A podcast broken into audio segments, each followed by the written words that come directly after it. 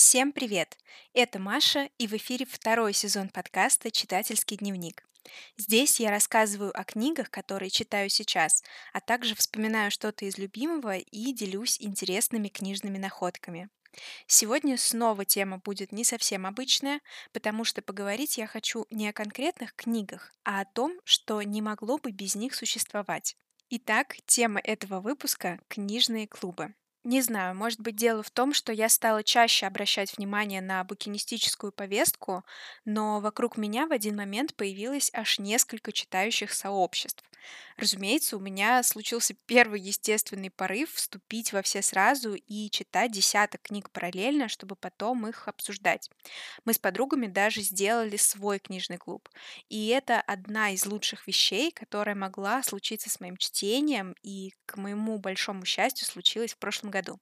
Сейчас поделюсь с вами опытом, а также расскажу, как найти себе единомышленников. Начнем с того, что книжные клубы– это явление совсем не новое. В средние века образование было доступно не всем, поэтому устраивались публичные чтения, такие аудиокниги в лайв-формате. А первый задокументированный клуб именно для обсуждения прочитанного появился в 30-е годы 17 века, и основала его женщина. Ее звали Энн Хатчинсон. И если вы не знаете этого имени, то вполне вас понимаю. Тоже вот совсем недавно услышала его в первый раз. Женщины часто остаются на задворках истории, особенно те, которые не соглашаются с мужчинами, к сожалению. А Хатчинсон вообще считается самой знаменитой английской женщиной в истории американских колоний. Она была пуританкой и имела определенные взгляды на религию, в том числе стояла у истоков свободы вероисповедания в колониальной Америке и отстаивала право женщин выступать в парламенте. В 1634 году Хатчинсоны переехали в Америку, и во время длительного путешествия на корабле Энн организовывала женские встречи для совместного чтения и обсуждения проповедей. Разумеется, это не нравилось религиозным людям, потому что в их понимании священные тексты принимаются как данности, и нечего их обсуждать. Но думаю, что Энн мало волновало мнение окружающих, потому что по приезду в Америку она продолжила проводить собрания. Вообще, Библия — это самая популярная и растиражированная книга в мире, поэтому было бы удивительно, если бы книжные клубы начались не с нее. Со временем люди стали чаще собираться и обсуждали уже не только религиозные книги, но и экономические, политические и философские трактаты. Помимо общества, которым руководила Энн Хатчинсон, литературные круги были открыты только мужчинам, и до начала XIX века среди женщин широкого распространения не получали. Зато уже с приходом индустриальной революции женщины не только начали массово собираться, чтобы поговорить о книгах, значительная их часть затем стала участвовать в движении суфражисток. И это вполне закономерно, потому что такие места, как библиотеки и университеты, зачастую были открыты только для мужчин. Так что хочешь читать, иди в суфражистки и отвоюй свое право на то, чтобы просто взять книгу. Если вы знакомы с рассказом служанки или любой другой антиутопией, ограничение доступа к знаниям всегда ведет к отчуждению прочих прав. Силен тот, кто владеет информацией и знает, как правильно ее использовать. А для мужчин того времени существовала угроза, что если женщины начнут читать, то станут мыслить независимо от них, и тогда Бог знает, что может случиться. Так вот, женщины боролись за право обладать и делиться этой информацией, и благодаря этому мы живем в современном мире, хотя он и несовершенен. В некоторых странах на девочку до сих пор могут косо смотреть, если она хочет ходить в школу вместо того, чтобы с малых лет обучаться домашнему хозяйству. И меня радует тот факт, что девочки стараются отстоять свое право на знание, как когда-то отстаивали его женщины, чьи потомки живут в более либеральных культурах. Но книжные клубы – это не только про радикальный феминизм. Клуб не образуется просто потому, что люди читают, ведь читать можно по-разному и разную литературу, и, разумеется, по-разному можно ее воспринимать. Обычно литературное сообщество формируется вокруг человека, места или определенного жанра. При словах «книжный клуб» вы можете сразу вспомнить Опру Уинфри и ее рубрику в популярном телешоу, где она начала выбирать книгу месяца и затем делиться своими впечатлениями со зрителями. Рубрика с книгой вышла на экраны в 1996, но идея появилась гораздо раньше, почти за 15 лет до этого, когда Уинфри работала на радиостанции в Чикаго. У нее была подруга, ее стажер Элис, и они делились друг с другом книгами и обсуждали прочитанное.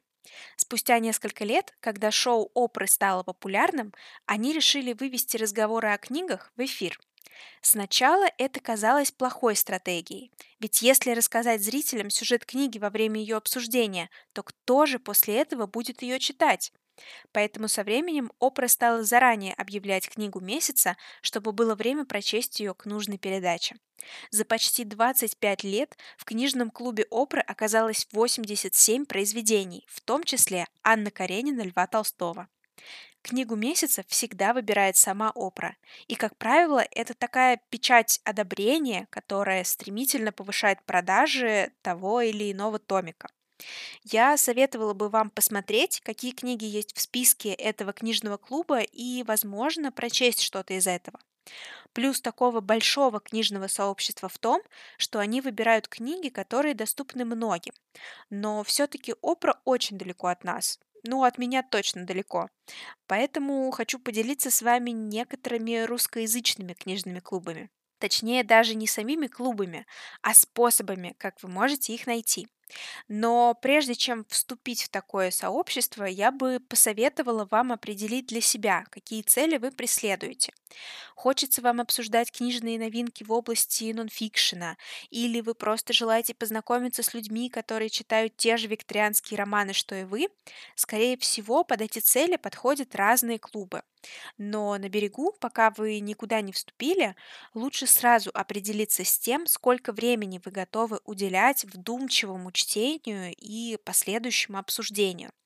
Обычно книжные клубы собираются раз в месяц, но некоторые чаще или наоборот, значительно реже. А, вот я сейчас э, состою в одном книжном клубе, который, как я уже говорила, мы организовали вместе с подругами. Исходя из нашего опыта, сложилось такое правило. Если выбранная книга совсем не идет и не читается, то не нужно заставлять себя продолжать. Но при этом надо быть готовой к тому, чтобы объяснить свою позицию остальным и привести аргументы, почему книга не была дочитана. В целом, я думаю, что если вы вписались в какой-то клуб, а потом поймали себя на том, что уже какую-нибудь шестую встречу не посетили, или посетили, но не знали сюжета, то, возможно, этот клуб не для вас, или вы переоценили количество у себя свободного времени. И это тоже нормально. Читающее сообщество вообще не обязательно, если вас устраивает собственная компания.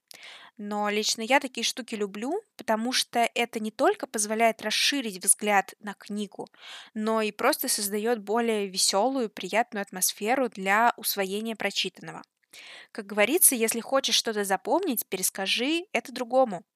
И могу от себя сказать, что это работает. После обсуждения сюжет книги у меня в голове становится более цельным я начинаю замечать детали, на которые сама при прочтении не обратила бы внимания, а, возможно, они оказались бы какими-то важными. Итак, как же найти книжный клуб, подходящий именно вам? Лучше всего использовать тот способ, который вам ближе просто в вашей жизни.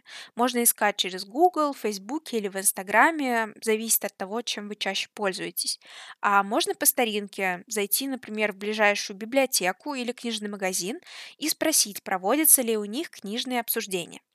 Если вы находитесь в Москве или другом крупном городе, то выбор у вас, как правило, больше. Но здесь как раз можно сказать ехидное спасибо эпидемии коронавируса, так как из-за него многие книжные клубы перешли в онлайн-режим. И до сих пор еще не все оттуда вернулись. Вы можете поучаствовать в таком клубе из любой точки мира. Кстати, в процессе поиска вы можете искать клубы не только на русском языке. Существует множество групп для изучающих иностранные языки, и там тоже часто устраиваются обсуждения какой-нибудь книги.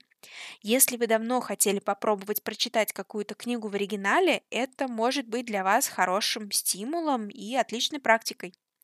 После того, как список подходящих книжных клубов составлен, обратите внимание на то, какие у них критерии отбора книг.